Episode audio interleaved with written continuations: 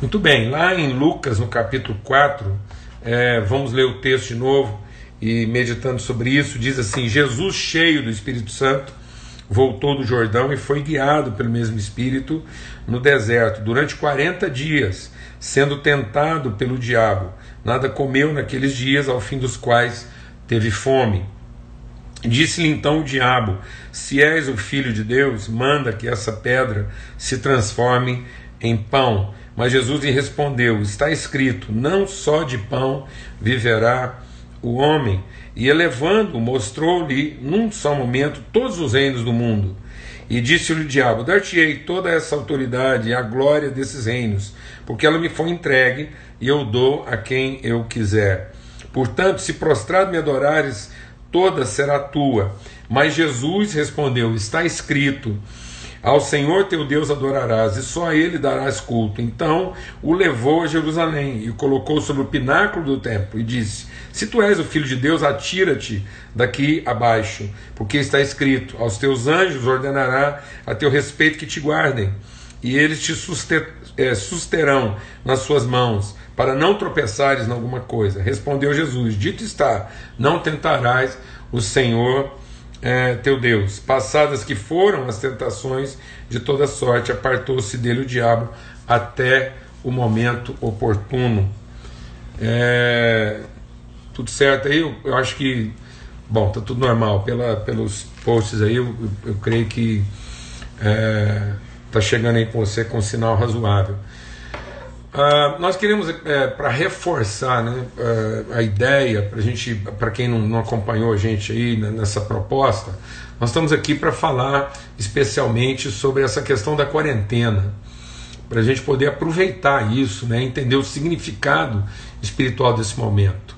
E depois nós vamos colocar mais algumas informações nesse sentido, é, entender que nós estamos vivendo todas essas coisas, curiosamente, todo esse processo do Brasil e do mundo está sendo vivido dentro de um período é, que é um calendário cristão chamado de Quaresma, que era exatamente 40 dias que, ante, é, é, que antecipam a crucificação de Jesus e a sua ressurreição. Então, quando nós temos a celebração da morte e ressurreição de Jesus, em abril, na Semana Santa, contam-se 40 dias antes da Sexta-feira da Paixão e celebra-se a Quaresma, que era um período exatamente de preparação, de, de, de, é, é, de contrição, em que as pessoas vão colocar o coração, vão buscar um, um tempo de interioridade para poder discernir, vivenciar essa questão da obra de Cristo, né? entender essa morte e ressurreição, a morte da, da, da natureza humana, a morte daquilo que é o carnal humano, para ressuscitar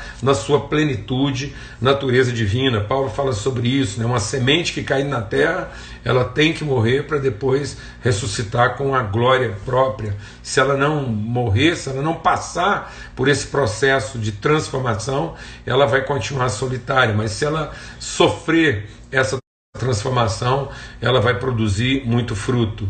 Então, esse, esse é um período designado para isso, e isso praticamente se perdeu na cultura moderna. Muitos jovens nem sabem o que é quaresma, pelo contrário, muita gente sabe que talvez quaresma seja aquilo que vem depois do carnaval, e a ideia está muito mais focada lá na festa da carne do que propriamente nessa preparação. Então, é muito mais atenção para aquilo que é a celebração dos apetites da carne. E, e, a gente estava compartilhando brevemente, eu quero voltar a isso, que, uh, que essa questão do 40, do 4, do 40, do 400, ela é recorrente na palavra de Deus. Né? Então, a gente se lembra lá que o dilúvio foram 40 dias de chuva e de, de água sendo derramada. Depois, o próprio Elias passou pela situação lá de que ele entrou num processo depressivo, pediu a morte, foi para uma caverna e Deus é, colocou colocou para ele água e pão. E a Bíblia diz que na força daquela comida ele caminhou mais 40 dias. O povo ficou preso 400 anos no deserto, é, aprisionado depois para alcançar a terra prometida, mesmo tendo saído do Egito, eles ficaram 40 anos no deserto. Né? Então havia dentro da orientação levítica, lá dentro do livro da lei, do código de comportamento do povo, é, quando a mulher dava luz, ela tinha que ficar 40 dias de purificação, ela não podia ter contato em íntimo sexual com o marido até que ela passasse aquele período de purificação de 40 dias. Uma criança recém-nascida era levada ao templo para ser apresentada depois de 40 dias. Então, é, por que isso? Porque ah, o, o, número 4 está associado à, à criação a tudo aquilo que é criado. Né? O Paulo fala sobre isso lá aos Colossenses, ele diz todas as coisas criadas, visíveis e invisíveis. E aí ele menciona é, três, três é, características, não características, mas três grupos de, é, das coisas criadas entre visíveis e invisíveis. E ele diz lá: sejam tronos, soberanias, principados e potestades. Então, a, toda a criação, seja dos elementos visíveis e invisíveis, estão dentro dessas é, categorias de trono, soberania, principado e potestade. É, Ezequiel, quando ele está lá no Vale de Ossos Secos e ele para, né, ele, ele, ele, há um determinado momento que ele para de profetizar, e Deus diz: Não, Ezequiel, continua, e agora profetiza, profetiza ao Espírito que sopra os quatro ventos, ou o Espírito que sopra das quatro direções, ou o Espírito que. os quatro ventos do Espírito que sopram. Então a Terra é, é ela é, ela é, é dividida em, em, em no, nos, no, nos quadrantes, né, sul, né, no, é, norte, sul, leste, oeste, então as quatro direções aí que, é, que, que, definem esse, o, o, as direções do globo terrestre, enfim. Então é, é uma, uma, é uma quantidade de elementos que apontam para isso, nessa né? a, a, como é que toda a criação está é, definida nesse, nesse, nesses quadrantes, nesses quatro elementos, né? são os quatro elementos lá: é, fogo, é, terra, ar e, e água. É, então, esses elementos aí. o que, que acontece? Quando a gente está falando dessa quarentena, é para que isso, isso morra, ou que isso se renda, para que isso esteja totalmente submetido ao eterno de Deus. Então, é, é quando as. as é, alguém está dizendo aqui, os quatro seres viventes lá do Apocalipse, então está é, é tá sempre relacionado a isso. Como é que a criação está definida por, por, esse, por essas quatro condições, esses quatro elementos, e Deus vai submeter tudo isso. Então a quarentena seria isso levado à sua potência máxima, como foi 40, como foram 400, ou seja, é a potencialização dessa realidade das coisas criadas sendo é, submetidas à vontade de Deus. Então, espiritualmente falando, esse período da quarentena, Jesus foi para uma quarentena para que toda a sua natureza humana, tudo aquilo que ele representava da criação, ele como redentor de todas as coisas criadas, ele, é, ele, ele iria é, passar tudo isso por uma plena e total submissão a Deus. Então, aquela quarentena é para que Jesus pudesse estar é, submetendo toda a criação, ele como representante, ele como redentor de todas as coisas criadas, isso tudo estaria plenamente submetido à vontade de Deus.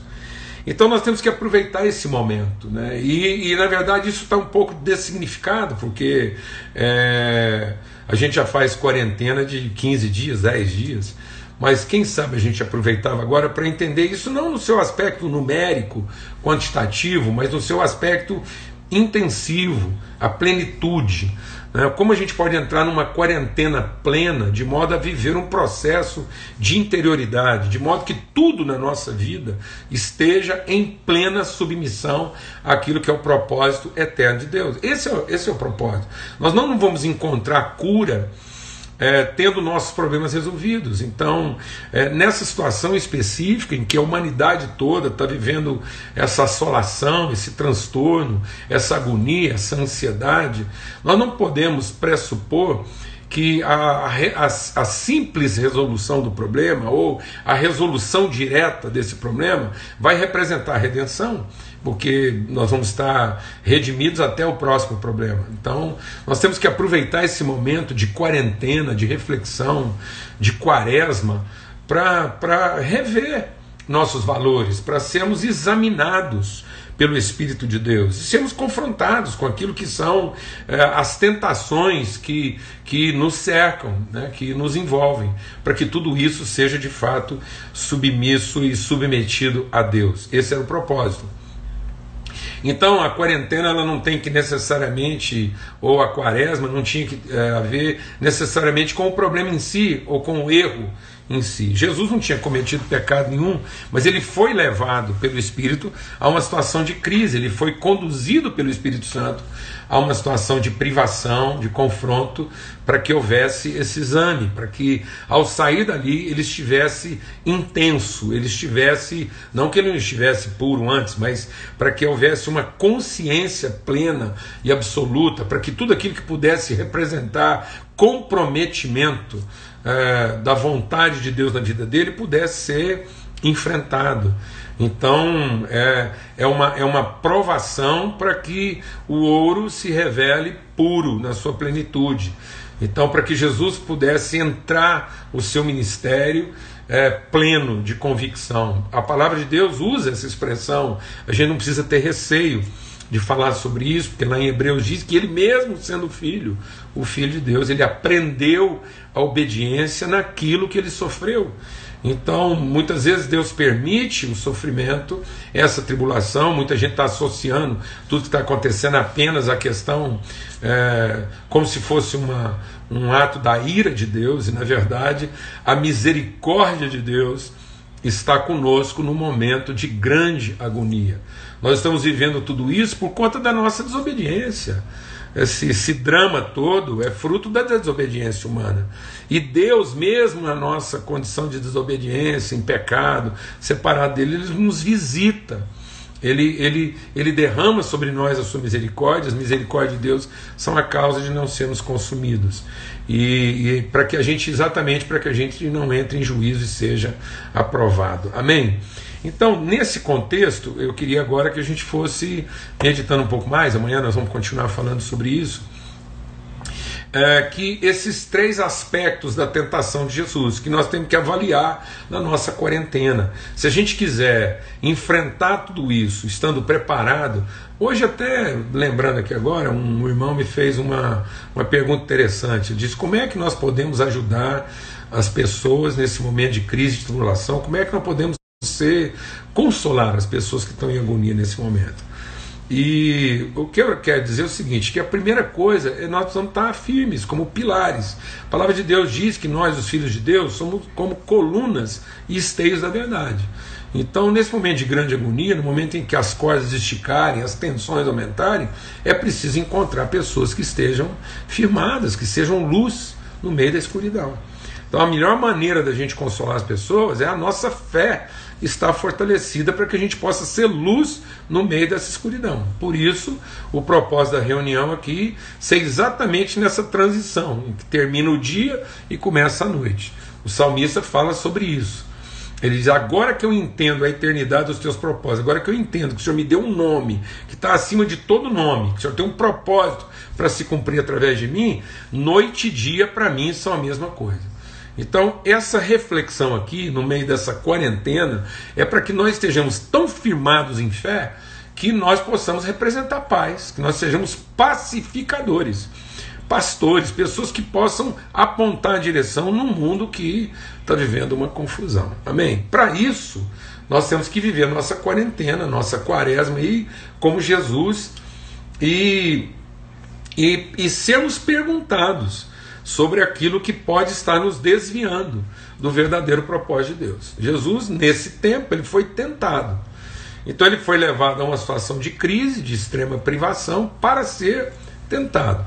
E a primeira tentação de Jesus foi: transforma pedra em pão, usa o seu poder para resolver o seu problema mais imediato. Então aqui a gente vai fazer outra pausa para entender esse contexto.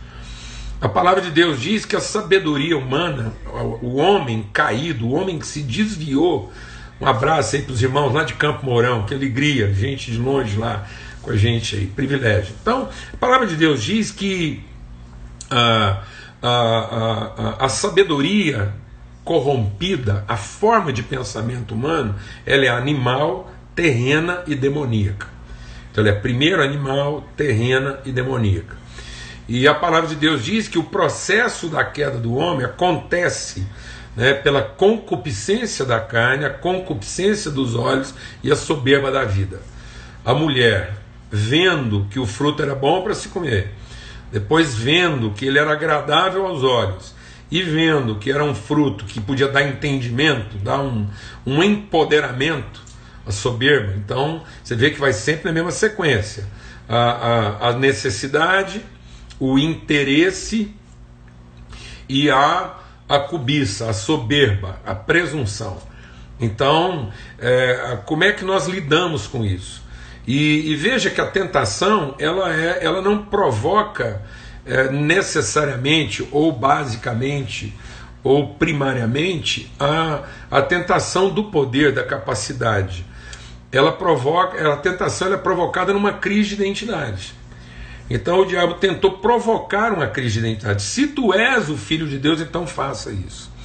Então a primeira coisa que a gente precisa entender é que se nós estivermos plenamente convictos, cheios do Espírito, o Espírito que testifica com o nosso Espírito, que nós somos filhos de Deus, qual é de fato a nossa natureza em Deus, nossa identidade em Deus e nosso propósito em Deus, então nós vamos conseguir enfrentar então, esse tempo de quarentena, esse tempo de quaresma, é para que eu possa entrar nessa interioridade e que o Espírito testifique com o nosso espírito, confirme e fundamente, a nossa fé na plena convicção de que, como filhos de Deus, como, como é, é, é, filhos de Deus, nós somos participantes da sua natureza, nós temos o seu nome e nós temos a vocação de manifestar as suas virtudes. Amém?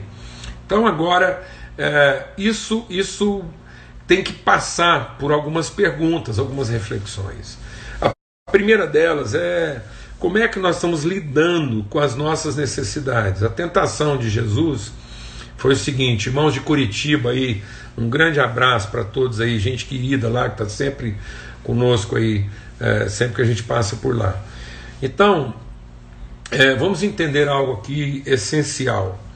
É, a primeira tentação de Jesus é colocar o seu poder a serviço da sua necessidade. Irmãos, nós temos que meditar sobre isso. Até que ponto nós estamos colocando nossa capacidade, nosso talento, é, primariamente, de maneira quase que animal, a serviço dos nossos apetites ou das nossas necessidades mais básicas. Isso é uma sabedoria animal. Isso quer dizer que a gente é tão sábio quanto um cachorro, quanto um macaco. Então, é, é, é, é um ser humano feito para ser a expressão visível das virtudes de Deus, que ainda pensa que a sua capacidade de realização, os talentos que ele tem, é, tem que estar de maneira primitiva, primitiva no sentido primário, é, a serviço das suas necessidades fisiológicas, físicas, essa pessoa está perdida na sua identidade. Ela está completamente equivocada quanto ao seu propósito na vida. Então, essa vai ser sempre a nossa primeira tentação. A primeira tentação é dessignificar nossas habilidades, nossas competências, nossos talentos, é, nossas capacidades. E a forma de dessignificar isso é achar que isso é para sobrevivência. Que isso é para você lá e comprar o pão que você come. Isso é para que você tenha direito é, do recurso para pagar as suas despesas. E tá, veja o que está acontecendo. No meio dessa crise toda, a primeira pergunta que muitas pessoas estão fazendo é o que vai ser. O que, que vai ser agora? Muita gente vai quebrar, como é que vai ser? E o dinheiro, não vai ter emprego. Então, há uma preocupação é, primária né, de que a, a, maior crise que vai acontecer. Amados, eu vou dizer uma coisa: uma crise que está cometendo a humanidade toda, E a nossa primeira preocupação é a, é a, preocupação de que se nós vamos ter dinheiro ou emprego para continuar vivendo, então nós somos animais. Então nós somos assim mais mais primatas, mais primitivos do que qualquer animal. Nós somos uma ameba. É, então, em nome de Cristo Jesus, Jesus foi tentado nisso, ele foi levado a uma fome extrema. É, há, há, pesquisas que dizem que uma pessoa, um ser humano não aguentaria né, mais tempo é, de, de, de absoluto é, jejum do que 40 dias. Então era como se Jesus estivesse sendo levado a, a, ao máximo que um, um ser humano pode conseguir sobreviver sem ser alimentado. E aí qual é a tentação? Use o seu poder, use o seu poder para sobreviver. Amados, isso não é um conselho, isso é uma tentação. E muitas vezes nós estamos dando isso para os filhos como se fosse um conselho. Meu filho, você tem que fazer isso, você tem que fazer tal coisa, tal faculdade.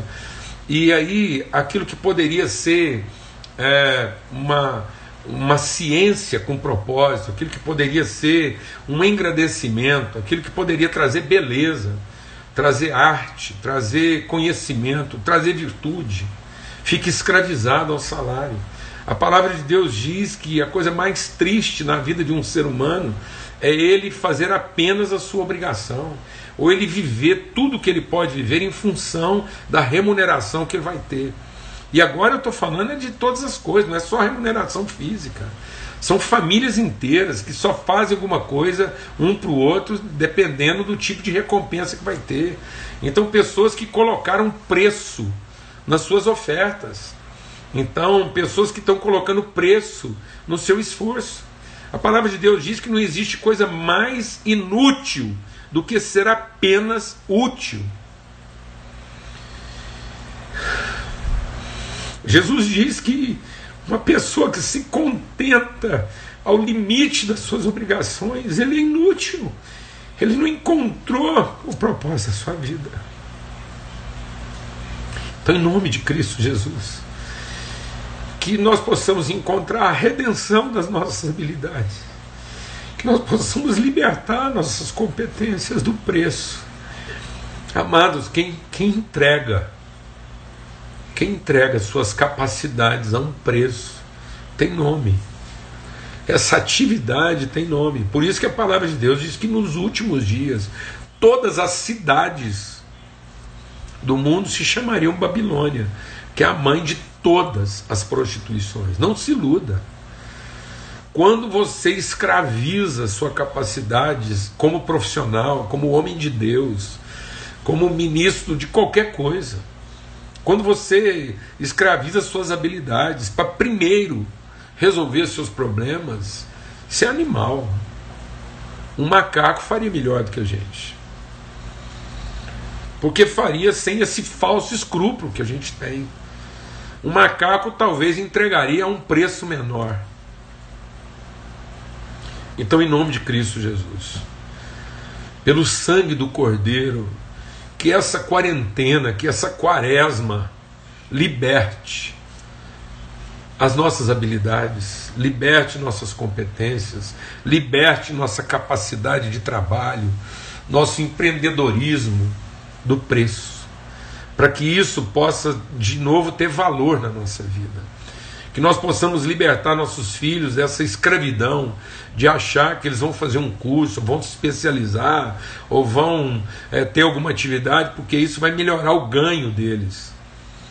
Que, que a gente liberte dessa, desse ambiente de troca, em que nós só entregamos uma coisa na certeza de ter algum tipo de remuneração, de recompensa é, como retorno disso. Então, essa é uma tentação dizer para alguém que ele, ele tem que se qualificar para poder merecer aquilo que ele vai comer ou a qualidade de vida que ele vai ter, isso não é um conselho, isso é uma tentação. Isso não é uma voz de Deus. Isso é o próprio diabo querendo corromper um filho de Deus. Em nome de Cristo Jesus, se você anda aconselhando alguém que ele tem que melhorar suas capacidades, que ele tem que estudar mais, trabalhar mais, ou fazer mais alguma coisa, porque é isso que vai garantir para ele a comida que ele vai ter amanhã, o lugar que ele vai morar, enfim, qualquer outra coisa. Você não está sendo voz de Deus, nós não estamos sendo voz de Deus, nós estamos sendo voz é do diabo. Nós estamos querendo confundir essas pessoas a respeito de quem elas de fato são. E às vezes nós não tínhamos que ser ouvidos, nós tínhamos que ser repreendidos como, como Pedro foi. Arreda de mim, Satanás, porque você só cogita das coisas dos homens e não das coisas de Deus. Amém. Em nome de Cristo Jesus. Suas mãos estão livres. Seus braços, nossos braços estão livres. Nossa capacidade de criar, de realizar, de trabalhar está livre.